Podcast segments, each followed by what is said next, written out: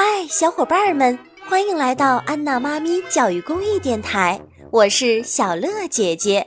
冰波老师的奇妙系列故事开播喽，由辽宁少年儿童出版社和喜马拉雅联合播出。大尾巴鳄鱼，有一条大鳄鱼，它有一条非常有威力的尾巴，走起路来左摆一下。又摆一下，砰！哗啦啦，砰！哗啦啦。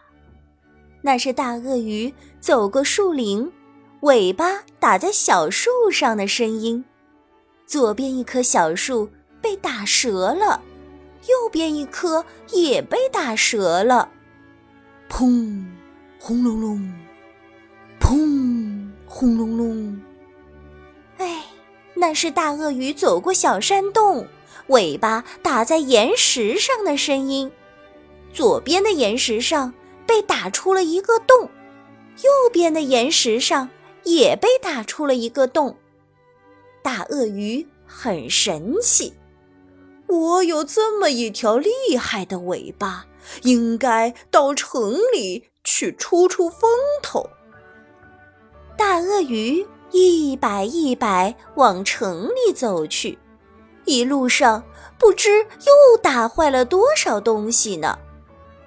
大鳄鱼来到了城里，当他走在小巷里的时候，左一下把墙壁打了一个洞，从洞里可以看到一位老爷爷在看报；右一下又把墙壁打了一个洞。从洞里可以看到一位老奶奶在打毛衣。接着，大鳄鱼又来到了大马路上，地上画着一道道白线，还有红灯、绿灯和黄灯，还有这么多的汽车在开来开去。大鳄鱼有点害怕。他不知道该怎么走路了，只好瞎跑。滴滴，一辆汽车向他鸣了一声喇叭。大鳄鱼更害怕了，在路上乱跑起来。它的尾巴太大了，左一甩，把一辆面包车撞到边上去了；右一甩，又把一辆大货车撞到边上去了。砰！大鳄鱼还把交通岗亭撞扁了。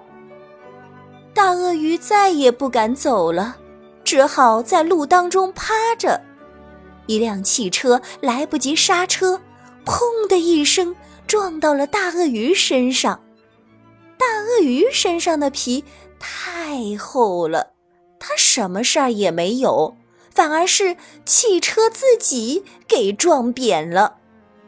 交通警察气坏了，上来狠狠批评大鳄鱼：“你违反交通规则，我要罚你上学习班。”大鳄鱼在交通知识学习班里学会了交通规则，可是他走起路来，大尾巴还是左一摆右一摆的，还是会打着别人的。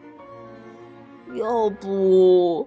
把我的尾巴割了吧，大鳄鱼说：“因为它太想住在城里了。”交通警察说：“那不行，割了尾巴你就有点儿像乌龟了。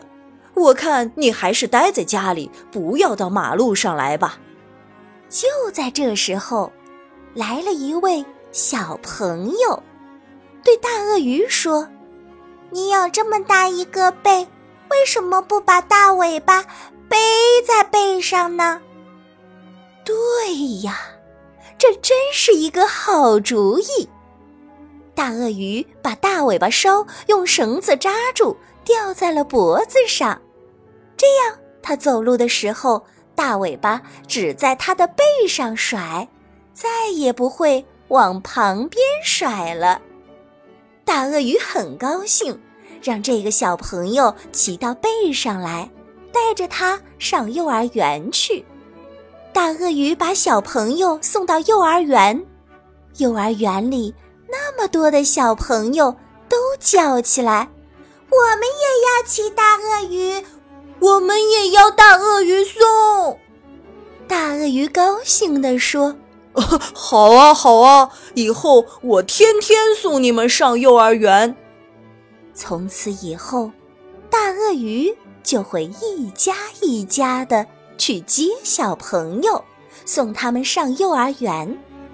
大鳄鱼的背上总是坐满了小朋友。那位交通警察看看大鳄鱼，点点头说：“嗯，你的尾巴倒是不乱甩了。不过你在慢车道上走，还得在头上装一个喇叭，这是规定。”大鳄鱼就在头上装了一个喇叭，可是，一按喇叭，大鳄鱼的脑袋就嗡嗡响。脑袋一嗡嗡响，它走路就会摔跤。它一摔跤，背上的小朋友也会摔跤。哦，那可不行！大鳄鱼觉得麻烦了。这时候，那位小朋友又出了一个主意：“你可以在尾巴上装一个铃铛吗？”对呀，那是一个更好的主意。大鳄鱼在尾巴尖上吊了一个大大的铃铛，它一走路，铃铛就会响，当当当，当当当。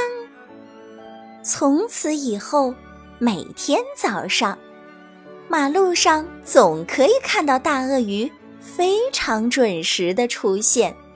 它的背上坐着好多小朋友，一路上响着铃铛，当当当，当当当。开摩托车的人，骑自行车的人，都会停下来让大鳄鱼先过，因为。大鳄鱼的背上骑着那么多的小朋友呢！啊，大鳄鱼终于可以在城里住下来了。